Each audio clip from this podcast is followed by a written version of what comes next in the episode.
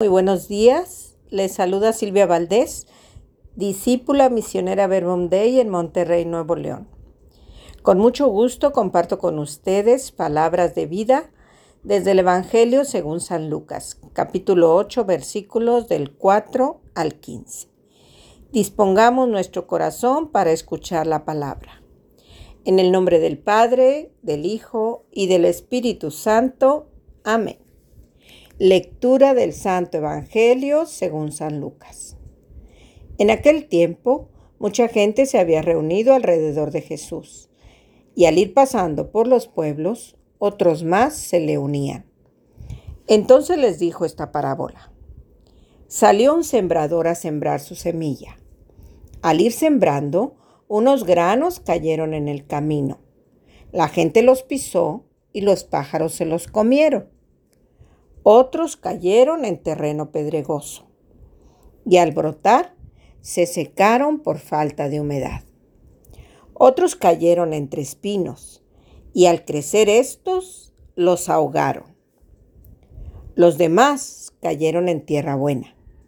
Crecieron y produjeron el ciento por uno. Dicho esto, exclamó, El que tenga oídos para oír, que oiga. Entonces le preguntaron los discípulos, ¿qué significa esta parábola? Y él les respondió, a ustedes se les ha concedido conocer claramente los secretos del reino de Dios.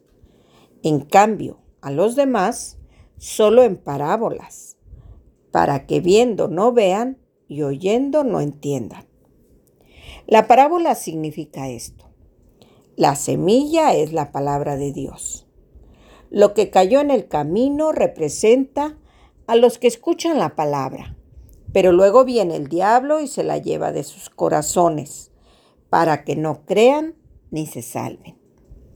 Lo que cayó en terreno pedregoso representa a los que, al escuchar la palabra, la reciben con alegría, pero no tienen raíz son los que por algún tiempo creen, pero en el momento de la prueba fallan. Lo que cayó entre espinos representa a los que escuchan la palabra, pero con los afanes, riquezas y placeres de la vida se van ahogando y no dan fruto. Lo que cayó en tierra buena representa a los que escuchan la palabra la conservan en un corazón bueno y dispuesto y dan fruto por su constancia. Palabra del Señor. Gloria a ti, Señor Jesús. Gracias Jesús por el amor con que te acercas a nuestra vida para hacer de ella una tierra fértil, tierra buena donde tú quieres habitar y que así podamos dar frutos buenos que permanezcan. Regálanos la gracia de un oído atento y un corazón dispuesto para recibir tu palabra. Amén. Pues hola de nuevo, queridos hermanos. ¿Cuántas veces hemos escuchado ya este Evangelio? Algunos quizás muchas veces. Y nos hemos dado cuenta de que esa tierra que habla hoy Jesús es nuestra vida. Y al escuchar sus palabras, nos hemos detenido en esta pregunta que nos surge y que tal vez nos inquieta. ¿Qué tipo de tierra soy? Esto está bien porque nos ayuda a ir hacia adentro para conocernos un poco más. Nos indica que vamos prestando atención a nosotros mismos a la luz de Cristo, nuestro Maestro. Pero mientras preparaba esta pauta, así como los discípulos, yo le hacía una petición a Jesús. Le decía, por favor, Señor, llévanos a más. Que hoy encontremos algo más en tu palabra. Que con tu ayuda miremos más allá de lo que nuestra razón, nuestros ojos y nuestros oídos nos puedan decir.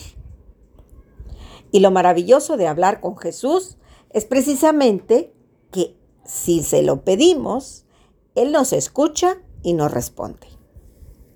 Entonces iba entendiendo que realmente quiere que reparemos en los distintos tipos de tierra que podemos ser.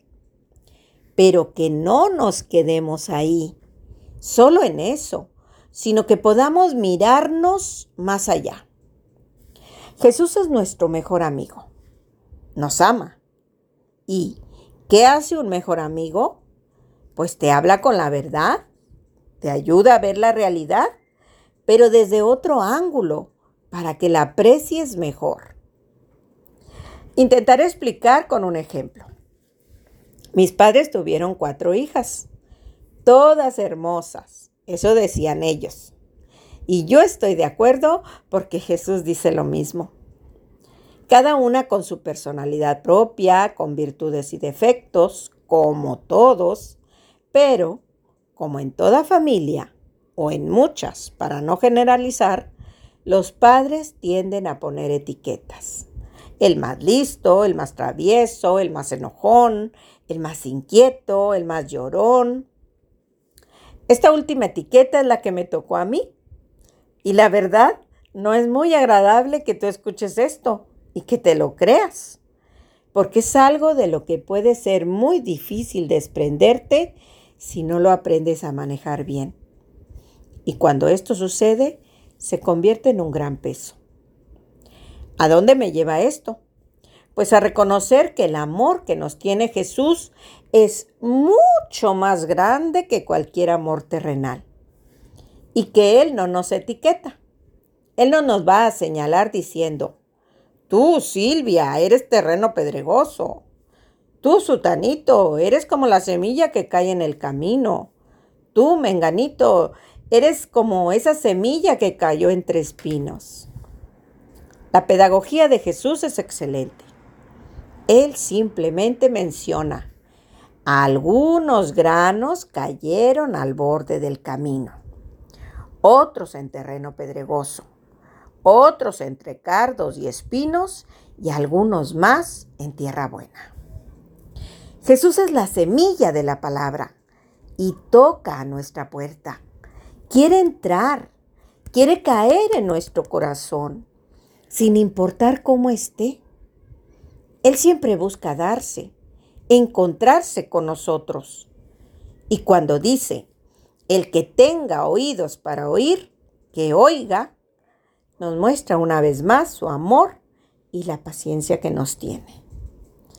Ha dejado la descripción del mejor terreno al final para que los oídos que todos tenemos se afinen a escuchar que esa es la esperanza que Papá Dios tiene puesta en cada persona. Ser tierra buena. Dios mira nuestro potencial y es así como quiere que nos veamos a nosotros mismos, no como algo acabado o destinado a no dar frutos.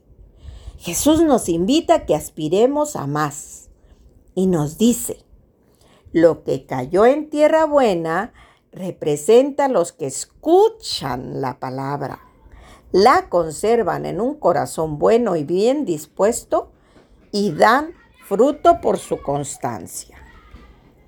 Jesús siembra en nuestro corazón el deseo de ser tierra buena todos los días. Por eso nos dice, ven y escúchame, deja que yo te guíe. Cuida tu corazón, no permitas que lo dañe el mal que hay en el mundo. Tú también estás invitado a ser tierra buena si me recibes. Ven y ora conmigo.